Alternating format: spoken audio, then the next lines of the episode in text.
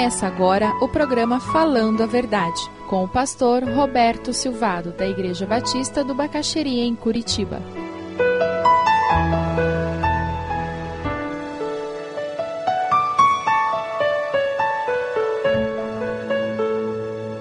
O tema hoje, oração, é um tema que para alguns de nós é maravilhoso. Ah, que legal. Normalmente, quando nós temos uma natureza mais subjetiva, introspectiva, nós somos mais atraídos por esse tema. Quem é mais pragmata, quem é mais voltado à objetividade, tem a tendência de achar que 10 segundos de oração é suficiente, agora mãos à obra, porque tem coisa para ser feita. E por causa dessas características pessoais que nós temos, muitas vezes nós perdemos a experiência de oração, a experiência de gastar tempo com Deus período de férias, né? A rotina está alterada. Algumas pessoas que normalmente têm uma vida de oração bem regular, nesse período se perdem. E não estão nem lendo a Bíblia, nem orando. Tem pessoas que vão para as férias e esquecem de levar a Bíblia. Mas também é diferente. Alguns podem usar esse fato de ter mais tempo na mão para gastar mais tempo com a palavra, para gastar mais tempo orando, conversando com Deus. Como é que tem sido a sua experiência nessas férias? Você tem orado mais, tem orado menos, tem lido mais a Bíblia, tem lido menos? Qual tem sido a sua experiência? E hoje nós vamos estudar uma parábola que está lá em Lucas 18, do versículo 1 ao 8. É a parábola da viúva persistente. Então Jesus contou aos seus discípulos uma parábola. Jesus estava falando sobre a, a vinda do reino de Deus, a chegada do reino de Deus no nosso meio, e ele conta a parábola para mostrar-lhes que eles deviam orar sempre e nunca desanimar. E disse: Em certa cidade havia um juiz que não temia a Deus, nem se importava com os homens. E havia naquela cidade uma viúva que se dirigia continuamente a ele, suplicando-lhe: Faze-me justiça contra o meu adversário. Por algum tempo ele se recusou, mas finalmente disse a si mesmo: Embora eu não tema a Deus e nem me importe com os homens, esta viúva está me aborrecendo. Vou fazer-lhe justiça para que ela não venha mais me incomodar. E o Senhor continuou: Ouçam o que diz o juiz injusto. Acaso Deus não fará justiça aos seus escolhidos, que clamam a Ele dia e noite? Continuará fazendo-os esperar? Eu lhes digo: Ele lhes fará justiça e depressa. Contudo, quando o filho do homem vier, encontrará fé na terra. Jesus fala sobre um juiz injusto e Jesus está falando sobre oração. Ele traz à tona a necessidade de não apenas orar, mas de perseverar em oração.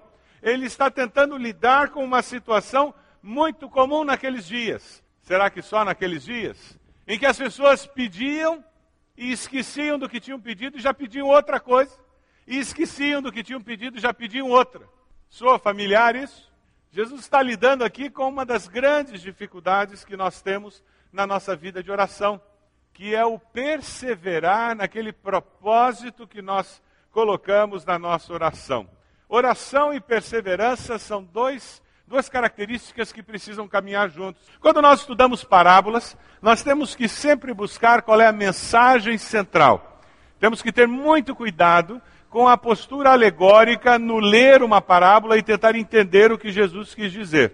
A alegoria é perigosíssima, porque ela coloca significados no texto que o texto não tem. E, particularmente, as parábolas, lembre-se sempre, é uma história e Jesus tem sempre um objetivo central, principal, que ele quer passar com aquela história. O resto é história. Qual é o, motivo central, qual é o foco, qual é a mensagem central desta parábola? Veja ali no versículo 1. A mensagem central da parábola é o quê? Eles deviam orar sempre e nunca desanimar. George Miller começou vários orfanatos na Inglaterra e uma das coisas mais lindas da história dele é que ele era um homem de oração e um homem perseverante nos propósitos de oração. No dia do sepultamento do George Miller, um dos seus mantenedores e dos seus amigos se converteu. George Miller tinha investido décadas orando por aquele homem. Ele não viu a conversão daquele homem. Só lá na eternidade é que os dois se encontraram salvos. décadas orando pela salvação de alguém.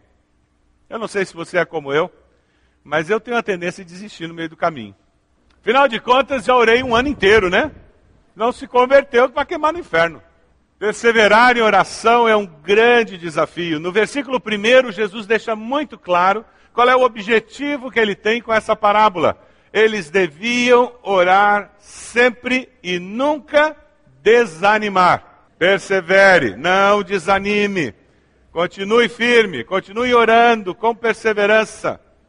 Essa é a necessidade do cidadão do reino de Deus. Sem oração, nós vamos cair nas armadilhas do diabo. Sem oração, nós vamos perder de vista o projeto de Deus. Sem oração, nós vamos perder a sensibilidade para ouvir a voz do Espírito. É por isso que lá em 1 Tessalonicenses, a palavra nos diz o quê? Orem continuamente. Na tradução mais antiga, como, como é esse versículo? Orai sem cessar. Orai sem cessar. Orem continuamente. Se nós não orarmos sempre, as circunstâncias difíceis nos abaterão. Na vida nós temos que ser perseverantes. Em tudo na vida exige perseverança. Perseverança é uma virtude cristã que pode se manifestar como teimosia, e é, é a característica pecaminosa, como nós desvirtuamos essa virtude que é de Deus. Mas veja, quando nós pensamos na necessidade de perseverança, nós temos que criar mecanismos que nos ajudem. Não é verdade que eu e você temos a tendência de esquecer das coisas? Quantas vezes você já disse que orar por alguém e se esqueceu de orar? Eu tenho muito cuidado para não dizer que eu vou orar por você. Porque é muito fácil sair por aí dizendo eu vou orar. E muitas vezes é mais fácil dizer, então vem cá, eu já vou orar agora por você. Para evitar que eu me esqueça depois. Eu li a historinha de uma senhora que ela estava muito preocupada. Ela percebeu que ela prometia que orar pelas pessoas e acabava esquecendo. Sabe o que ela fez? Ela disse: Eu preciso de ajuda para que não me esqueça dos pedidos de oração. Ela trabalhava numa mesa, ela pegou um fio de barbante, colocou estendido naquela sala, e cada vez que ela prometia que orar por alguém, ela pegava um pedaço de papel, escrevia o nome da pessoa e o pedido e pendurava naquele barbante. E aquilo se transformou num varal de oração, é assim que ela chama, quando ela conta a historinha dela. Que ela tinha um varal de oração dela. Essa ideia ela teve quando, preocupada com essa frustração, ela olhou pela janela e viu as roupas penduradas lá do lado de fora. E ela disse: Eu posso fazer isso, para não me esquecer dos pedidos de oração que me entregaram e que confiaram a mim, entendendo que eu estaria intercedendo por aqueles pedidos. Orar continuamente. Aqui nós temos uma armadilha que Satanás usa. Quando ele não consegue convencer você que oração é perda de tempo, e creia, tem pessoas que se dizem discípulas de Jesus e que acham que é perder tempo oração. Ah, não, eu tenho mais o que fazer, então eu não vou perder tempo orando. Quando ele não consegue convencer você que oração é perda de tempo, aí ele tenta criar um, uma outra alternativa. Ele diz: olha, ao invés de você ficar de joelhos orando, gastando o teu tempo lá, ore enquanto você está dirigindo. Ore enquanto você está lavando a louça. Ore enquanto você está caminhando, enquanto você está correndo. Mas não são ideias boas. Eu estou dirigindo, estou no estacionamento, estou lá no, no, engarrafamento e eu posso estar orando. Eu estou correndo e estou caminhando. Que momento gostoso para orar, não é mesmo?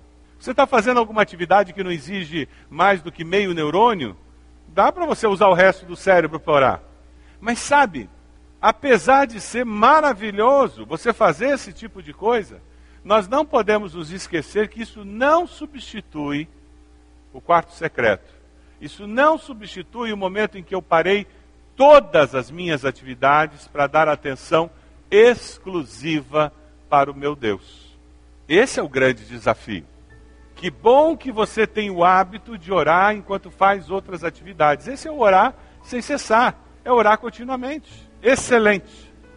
Mas isso não substitui aquele momento em que você para todas as demais atividades para dar atenção exclusiva para o seu Deus.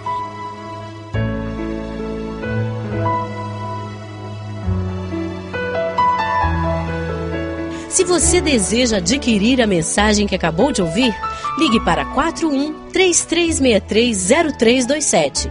Mencione o título ou o dia da mensagem e envie um e-mail para vida@ibb.org.br.